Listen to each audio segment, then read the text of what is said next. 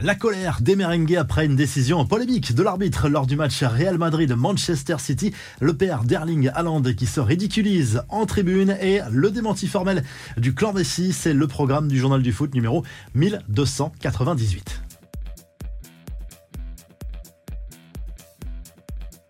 Le Real Madrid crie au scandale après la demi-finale allée de Ligue des Champions conclue par un match nul contre Manchester City.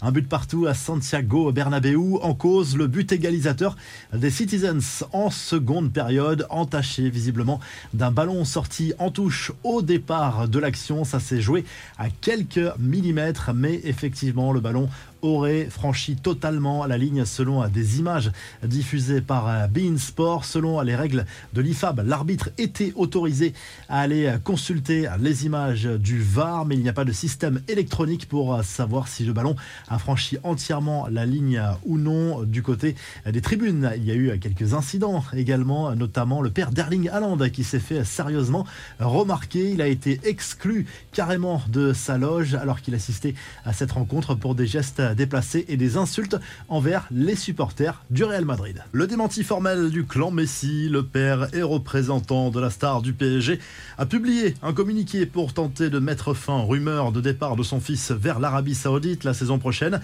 Il n'y a absolument rien avec aucun club pour l'année prochaine. La décision ne sera jamais prise avant que Lionel ne termine le championnat avec le PSG, peut-on lire dans ce communiqué? Bien évidemment, ça reste la version du clan Messi qui aurait, selon certaines rumeurs, insistante donner son accord verbal pour ce nouveau projet en Arabie Saoudite. Les infos en bref, l'OM s'en prend à l'arbitrage. La défaite à Lens samedi dernier en Ligue 1 a été vécue comme une injustice. Le club olympien a publié un communiqué pour se plaindre des décisions prises en sa défaveur depuis le début de la saison. La direction s'en prend également au calendrier.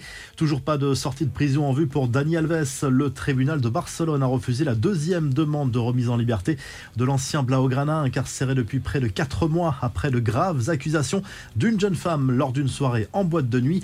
En sait plus sur les projets de John Textor, le propriétaire de l'Olympique lyonnais, est venu s'exprimer en conférence de presse après l'annonce du départ de la présidence de Jean-Michel Aulas. Il a promis des investissements importants lors du prochain mercato d'été. Autre info importante, Laurent Blanc va rester en poste, a priori, contrairement à plusieurs membres de la direction.